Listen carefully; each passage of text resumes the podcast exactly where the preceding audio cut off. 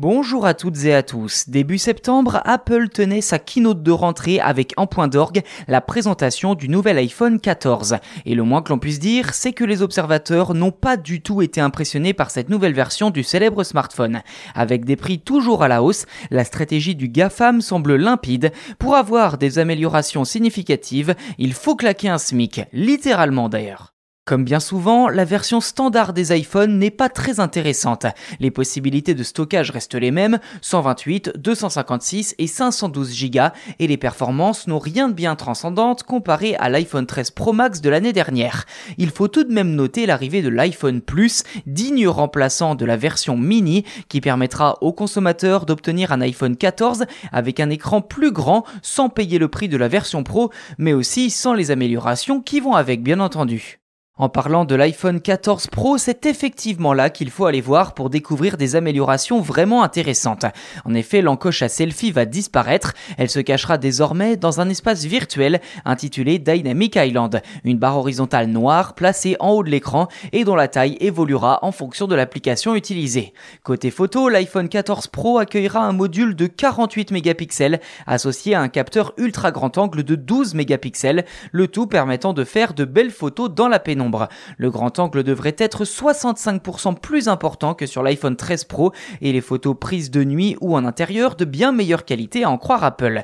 Il sera d'ailleurs peut-être préférable d'opter pour un stockage de 1 Tera tant les photos risquent d'être lourdes. La puce A15 Bionic qui équipera les iPhone 14 standard et 14 Plus sera troquée pour l'A16 et permettra un gain de 20% en termes de performance d'après Apple pour les Pro et Pro Max.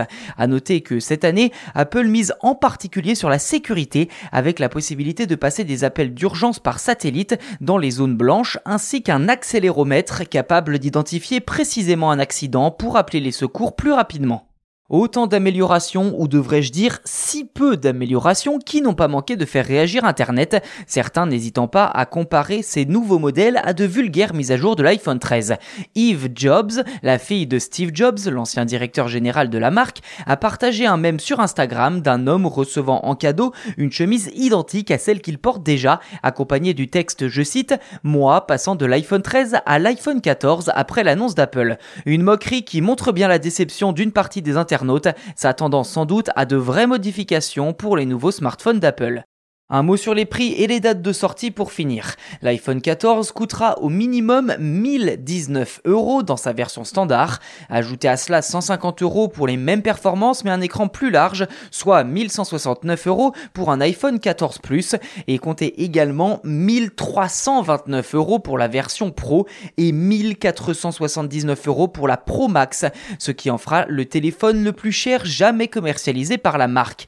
Mais accrochez-vous car si vous aviez dans l'idée de prendre l'iPhone le plus performant qui soit avec la plus grande capacité de stockage, sachez qu'il vous en coûtera 2129 euros. Tous les modèles, à l'exception de l'iPhone 14 Plus, seront disponibles à partir de vendredi, soit le 16 septembre. Pour la version Plus, justement, il faudra attendre le 9 octobre.